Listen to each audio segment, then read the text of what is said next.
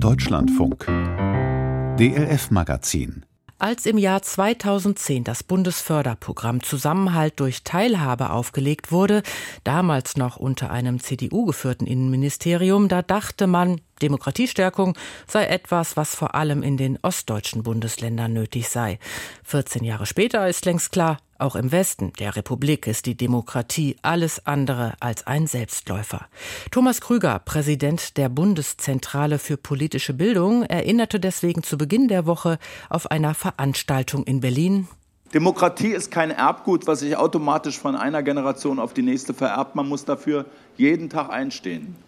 Das Programm soll genau dabei helfen, und zwar vor allem dort, wo es vielleicht am meisten Mut erfordert, sich zu engagieren, auf dem Land. Doch die Förderung läuft Ende des Jahres aus. Luise Sammann mit den Einzelheiten. Selb in Bayern, Thema in Thüringen, Pennig in Sachsen, Mahl in Nordrhein-Westfalen.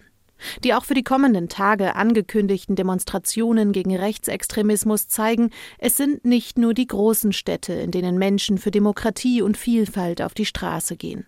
Auch und gerade in ländlichen Regionen sorgen sich viele um die gesellschaftliche und politische Entwicklung Deutschlands. Das bestätigt etwa Anja Zacho, Landesvorsitzende der Naturfreunde in Thüringen. Wegsehen könne auch ihr Verband längst nicht mehr.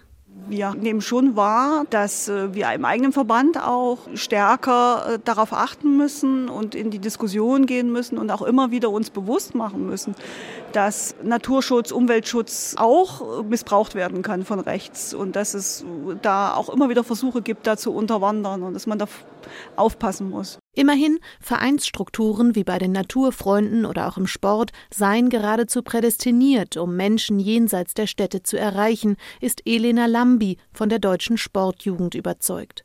In vielen ländlichen Regionen seien die Sportvereine schließlich die letzten Orte, an denen überhaupt noch Kinder- und Jugendarbeit stattfinde. Gleichzeitig aber hätten es Menschen, die sich aktiv für die Demokratie einsetzen, hier oft besonders schwer, so Lambi. Da ist einfach so ein Strukturunterschied, dass im ländlichen Raum die Menschen viel enger im Raum zusammen sind und sich sehr gut kennen und ähm, da natürlich es auch besonders schwierig sein kann, mit demokratiefeindlichen Argumenten umzugehen, beziehungsweise auch Haltungen zu vertreten gegenüber Nachbarn, äh, Menschen, die mit einem im Sportverein zusammen sind, die man eben auch aus dem Alltag oder aus der Nachbarschaft kennt. Genau deswegen fördert das Bundesprogramm Zusammenhalt durch Teilhabe seit dem Jahr 2010 gezielt Akteurinnen und Akteure, die sich im ländlichen Raum für Demokratie einsetzen. Im Mittelpunkt stehen regional verankerte Vereine und Verbände mit vielen ehrenamtlichen Engagierten, die sich durch ihre Projekte präventiv gegen Extremismus und Menschenfeindlichkeit und für Vielfalt und Demokratie einsetzen. Voraussetzung, sie betreffen ländliche und strukturschwache Räume.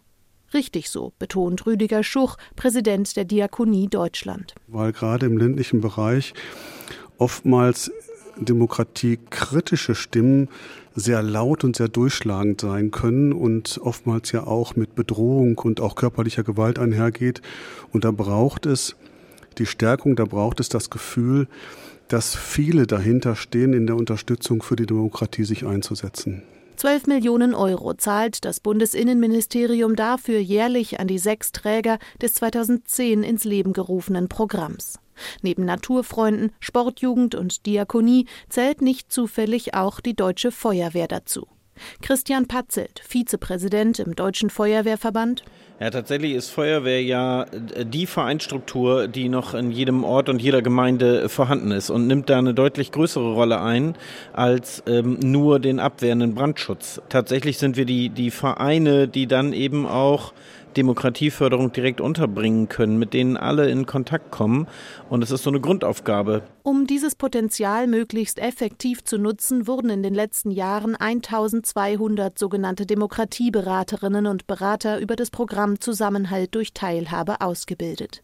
In ihren jeweiligen Vereinsstrukturen organisieren sie Begegnungstreffs, Kinoabende oder Diskussionsrunden, schreiten bei menschenverachtenden Äußerungen ein und beraten andere im Umgang mit rechtsextremen, rassistischen oder anderen menschenfeindlichen Vorfällen.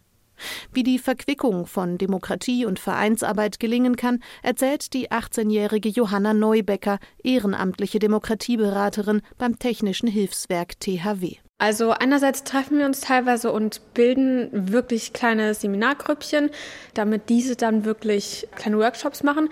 Da geht es meistens dann auch konkret um die Demokratie. Jetzt gerade sind wir aber auch daran, so kleine Seminare eben zu gestalten, wo wir das sehr unterschwellig machen. Wir sind ja eben auch vom THW und THW Jugend, also versuchen dann zum Beispiel fachtechnische Ausbildung zu machen und die Demokratie da so ein bisschen unterschwelliger reinzubringen. Mit anderen ins Gespräch zu kommen, zu diskutieren, nachzuhaken und gegenzuhalten, habe ihr schon immer Spaß gemacht, so die Schülerin. Durch die Ausbildung zur ehrenamtlichen Demokratieberaterin fühle sie sich dabei jetzt noch stärker und sicherer. Ähnlich geht das Sonja Geidusch, Langzeitarbeitslose und seit drei Jahren Demokratieberaterin aus Baden-Württemberg. Also in unserem Fall ist es so, dass wir den Schwerpunkt äh, darauf legen, dass wir mit Menschen aus prekären Situationen Kontakte knüpfen, auf sie zugehen, in politische Diskussionen verwickeln und letztendlich zum Wählen animieren, dass auch sie politisch vertreten sind mit ihren Interessen. An insgesamt sechs Terminen lernte Sonja Geidusch, worauf es bei Gesprächen und Diskussionen zum Thema Demokratie ankommt, aber auch, wie man konstruktiv streitet, motiviert, gegebenenfalls auch verbale Grenzen zieht. Als Demokratieberaterin kommt sie nicht nur mit anderen Arbeitslosen, sondern auch mit Politikern in Kontakt. Und dann kann man einfach auch so von der eigenen Geschichte erzählen, also was man selber so erlebt hat und den Politikern einfach das ein bisschen präsenter machen. Sonja Geidusch und Johanna Neubecker ist der Stolz auf ihre Arbeit als Demokratieberaterinnen anzusehen. Typisch, sagt Thomas Krüger, Präsident der Bundeszentrale für politische Bildung, die das Programm Zusammenhalt durch Teilhabe seit seiner Entstehung begleitet. Die DemokratieberaterInnen, wenn sie die ein Jahr vorher sehen und ein Jahr später sehen, die erkennen sie nicht wieder, weil die sind zehn Zentimeter größer. Die haben Selbstbewusstsein aufgebaut, also Information, Expertise getankt und haben ein Standing in, ihren Vereinen und in den Verbänden aufgebaut, was eben sie selbst befähigt, Akteure in äh, demokratischen Gemeinwesen zu sein. Und das macht den Unterschied. Natürlich ist es sozusagen aufs Ganze gesehen erstmal ein Tropfen auf den heißen Stein. Aber ich glaube sozusagen, dass es wichtig ist, hier den langen Atem zu haben, auf Nachhaltigkeit zu setzen, auf einen Effekt über die Generationen hinweg. Denn an die Leute, die dort als Demokratieberaterinnen in den Vereinen Standing sich erarbeitet haben, an denen richtet sich die nächste Generation aus. Ob der Atem tatsächlich so lange reicht, weiß allerdings momentan niemand. Die beteiligten Träger AWO, Deutscher Feuerwehrverband, Deutsche Sportjugend, Diakonie, Naturfreunde und THW plädieren seit Jahren für eine Verstetigung des Programms Zusammenhalt durch Teilhabe. Doch die fünfte Förderphase läuft Ende 2024 aus. Ob und wie es danach weitergeht, muss das Bundesinnenministerium entscheiden.